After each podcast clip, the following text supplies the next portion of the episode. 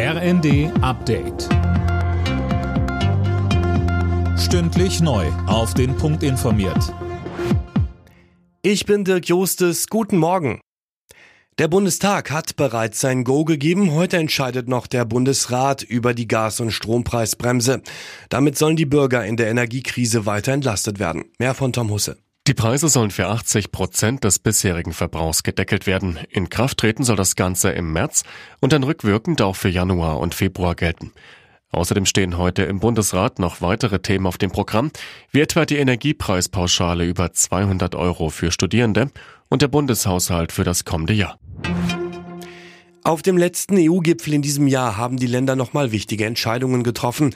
So wurde sich auf ein neues Sanktionspaket gegen Russland und weitere Milliardenhilfen für die Ukraine geeinigt. Außerdem wurde Bosnien-Herzegowina offiziell zum EU-Beitrittskandidaten ernannt.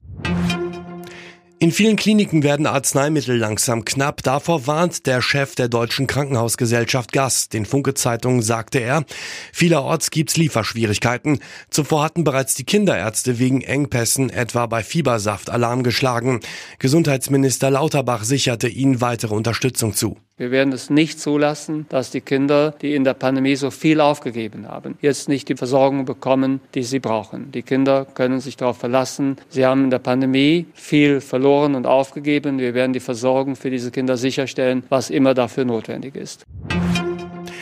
Boris Becker ist nach seiner Freilassung aus britischer Haft wieder zurück in Deutschland. Der Ex-Tennis-Profi ist am Nachmittag gelandet. Becker war im April wegen Insolvenzverschleppung zu zweieinhalb Jahren Gefängnis verurteilt worden, ist nun aber nach weniger als acht Monaten wieder frei. Alle Nachrichten auf rnd.de